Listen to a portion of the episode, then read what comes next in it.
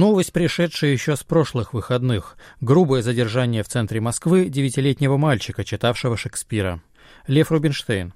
Вот это один из тех случаев, когда слов родного языка в наличии нет. Алексей Навальный. Не, ну это преступники. Полицейские — настоящие преступники, их судить надо. Мальчик на год старше моего Захара. Я представляю стресс ребенка. Травма на всю жизнь. И зачем это все? Для кого? Какую общественную опасность представлял ребенок, декламирующий стихи? Пусть он и деньги за это собирал. Где тут угроза обществу, на которую должна среагировать полиция? Чудовищно. Оскотинивание государства и системы идет с поразительной скоростью.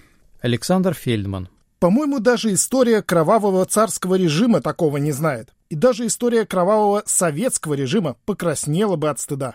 Дмитрий Сухарев. Напомню, к тетке, которая ходила около метро с отрезанной детской головой, менты час боялись подойти. Олег Козырев. Все полицейские, все до одного, должны быть люстрированы, уволены из органов с волчьим билетом. Ибо даже если кто-то из полицейских и не задерживал лично невиновных, то совершенно точно каждый не задерживал тех, кто незаконно задерживал. Александр Рыклин. Слушайте, ну давайте все же сохранять объективность. Полицейских тоже можно понять. Мальчишка декламировал из иностранного английского автора. Читал бы он стихи Сумарокова, Державина или Ломоносова. Разве бы его кто тронул? Вадим Жук. Гул затих, я вышел на подмостки, взят за стих, за слово, за строку. Не учите Гамлета, подростки, на своем коротеньком веку. Тут у нас случился сумрак ночи на святой и благостной Руси.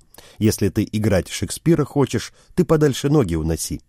Тут такой театр, скажем прямо, что до крови надо вжиться в роль. Тут идет совсем иная драма, прежнюю дотла пожрала моль. Не встревай в их распорядок действий и не приближай конец пути. Ты один, все тонет в полицействе. В жизнь входить, не в образы войти. Олег Лекманов. Маленького мальчика в центре города ведут по улице взрослые люди в форме, у него явно нервный срыв, а вокруг деловито снуют москвичи. Трудно сначала отделаться от ощущения, что это постановочный кадр, правда? Но когда понимаешь, что нет, что это не постановка, ужас и холод охватывают. Давайте же не дадим этому холоду сковать нас, а этому ужасу исчезнуть, раствориться, когда появятся другие новости и заслонят то, что произошло. Давай скажем себе четко и ясно.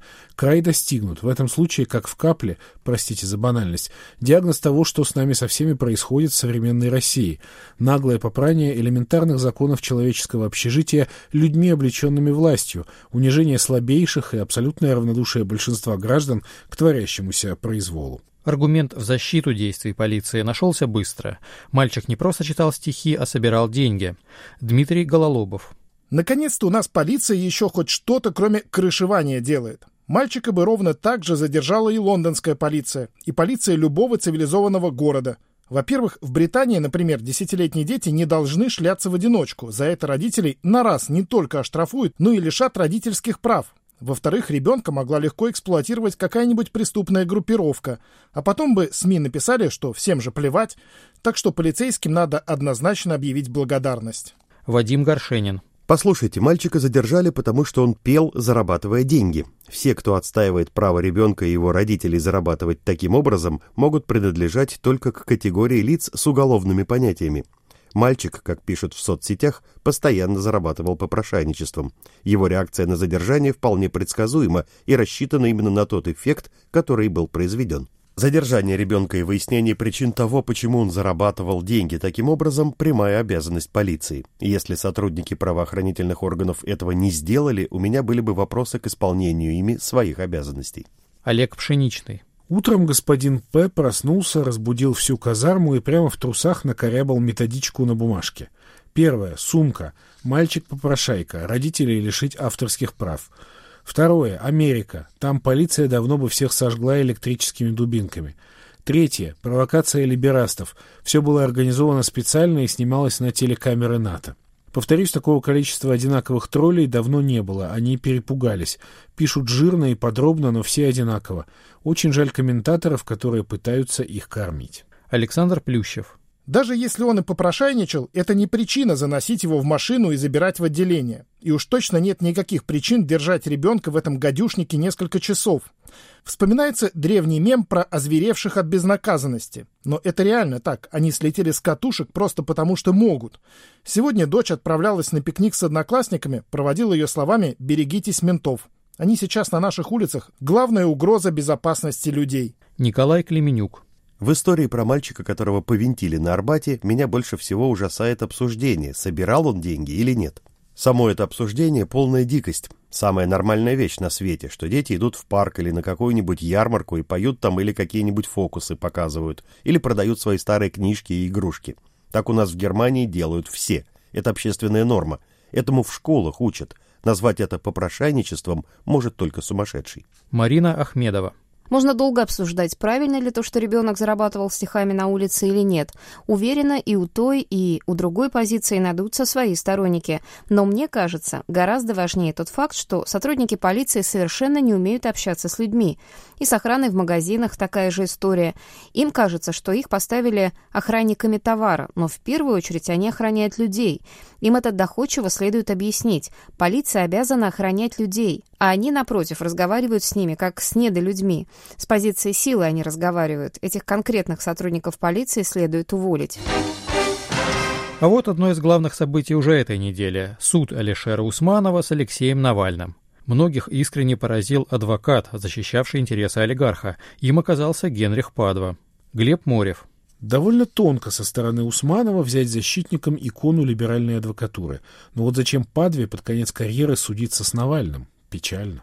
Юрий Богомолов. Понятно, что наша демократия штука условная, и суд – вещь условная, и ожидаемо то, что происходит на судебном процессе Усманов-Навальный.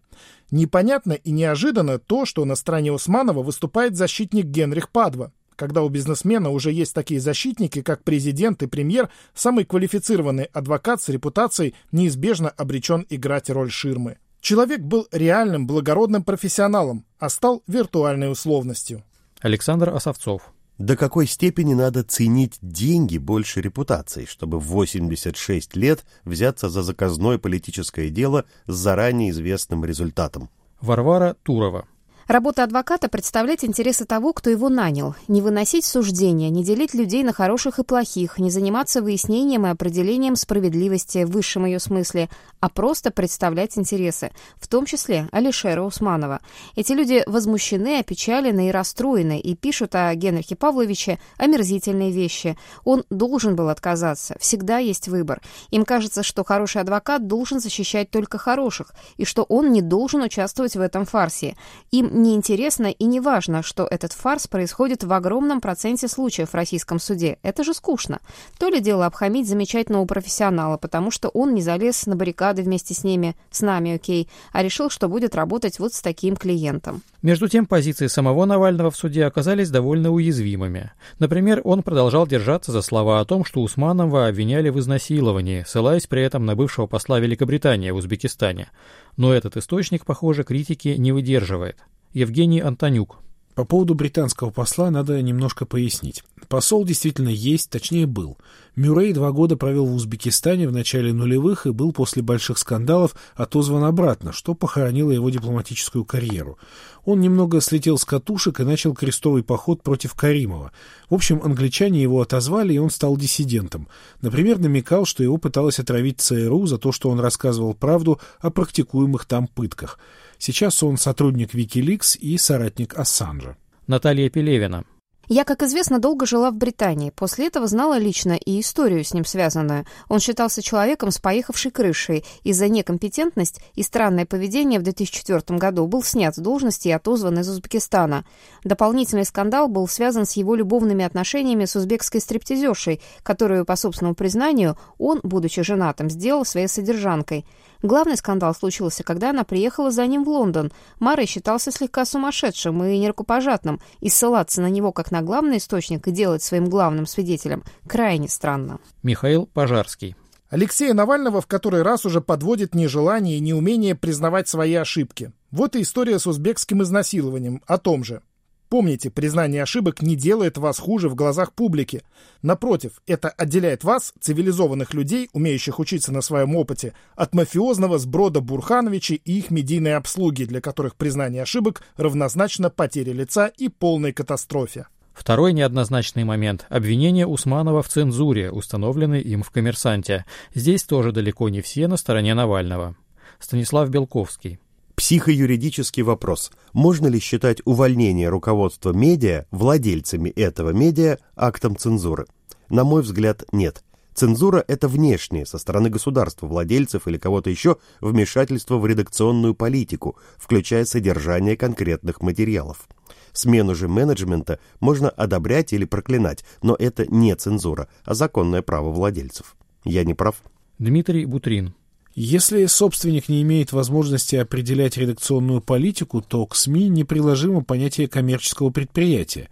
Полную независимость СМИ от собственника можно организовать, видимо, только одним способом – принципиально запретить функционировать СМИ в режиме ином, нежели НКО. Но, боюсь, такой подход ликвидирует СМИ эффективнее любой цензуры. Станислав Яковлев. Вот этот элемент безответственности и вседозволенности лично меня, и не только меня, очень беспокоит современных этих ваших медиа. Откопали на помойке какое-то вторсырье, порочащее злобных олигархов. Прекрасно, идите к своему редакционному юристу, он же у вас есть, не может же не быть, правда? И пусть он дает письменное заключение, достаточно ли этих доказательств будет в суде или нет. Во все времена, во всех странах так и делалось. Но мы хотим быть святее Папы Римского и пытаемся трактовать демократию как безграничную и абсолютную власть и стопроцентный иммунитет нерушимого союза прогрессивной общественности, фрондирующей интеллигенции и хипстоватой истерической молодежи на велосипедах, самокатах, каких-то диких колесах, с вейпами, кеками и прочими артритами. Евгений Минченко. Атака на крупный олигархический бизнес и наследие 90-х создает Навальному проблемы с поддержкой не либеральной тусовки, они ему простят что угодно, а того самого крупного частного бизнеса, который, собственно, является его потенциальной элитной опорой.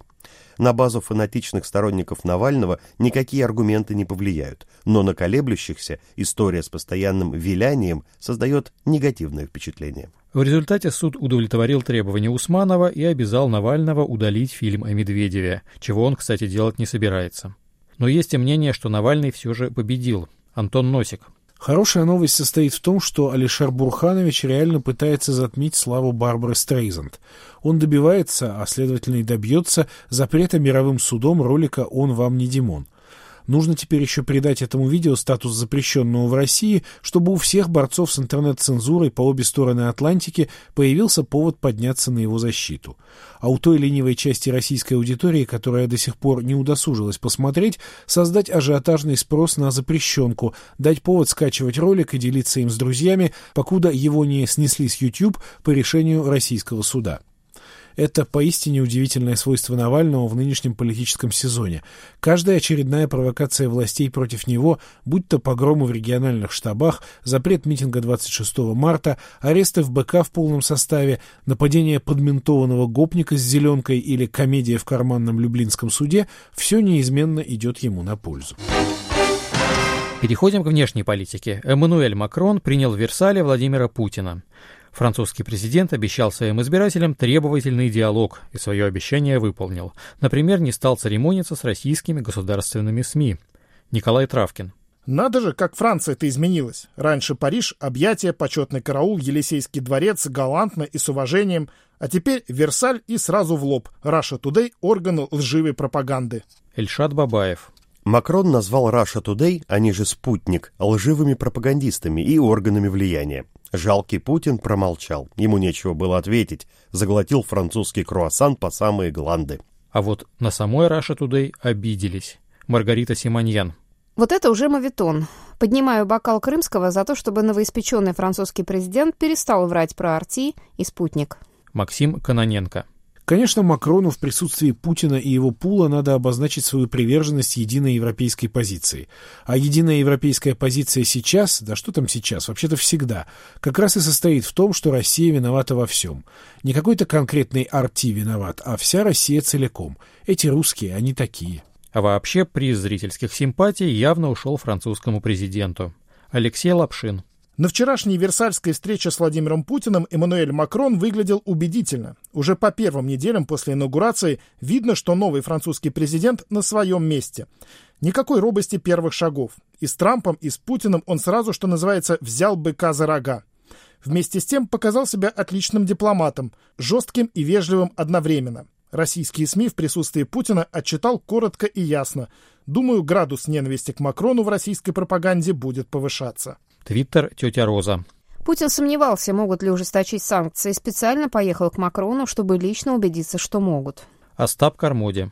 Похоже, что Путин ехал в Париж с уверенностью, что он, прожженный чекист, сейчас обведет вокруг пальца этого молокососа и сделает из него нового Шредера или Берлускони, и в результате получил от молокососа выволочку, как нашкодивший школьник, пока Макрон, несмотря на юность и несерьезный вид, кажется мне человеком с бульдожьей хваткой. Игорь Драндин. Путин на переговорах с Макроном выглядел очень слабо. На фоне молодого образованного президента Франции, который победил на сложных конкурентных выборах, Путин смотрелся как старый пыльный советский шкаф. Итог переговоров восхитителен. Весь мир обсуждает, как молодой Макрон устроил нагоняй Путину за геев в Чечне, химическое оружие Асада в Сирии и паршивую лживую кремлевскую пропаганду в Европе. России нужен новый президент, за которого не будет стыдно. Александр Сотник. Выпорол, да еще и поглумился. А великий и непревзойденный стоял перед ним, как престарелый двоечник перед молодым учителем, и утирался. Сергей Жирнов. Красивая обстановка. Молодой решительный Макрон. Спокойный и уверенный в своей силе. Макрон – альфа-самец, но моложе Путина на 25 лет. Пресс-конференцию вел он. Задавал тон он. Путин старый, загнанный в угол. Блестящий от пота. Ботоксный и опухший засыпающий после плотного обеда и длинного перелета, отводящий глазки, отмалчивающийся или кивавший. Ничего интересного и нового. Твиттер Пани Валевска. Не выпускайте вы своего Путина на переговоры. Он уже не страшен и не смешон. Он жалок.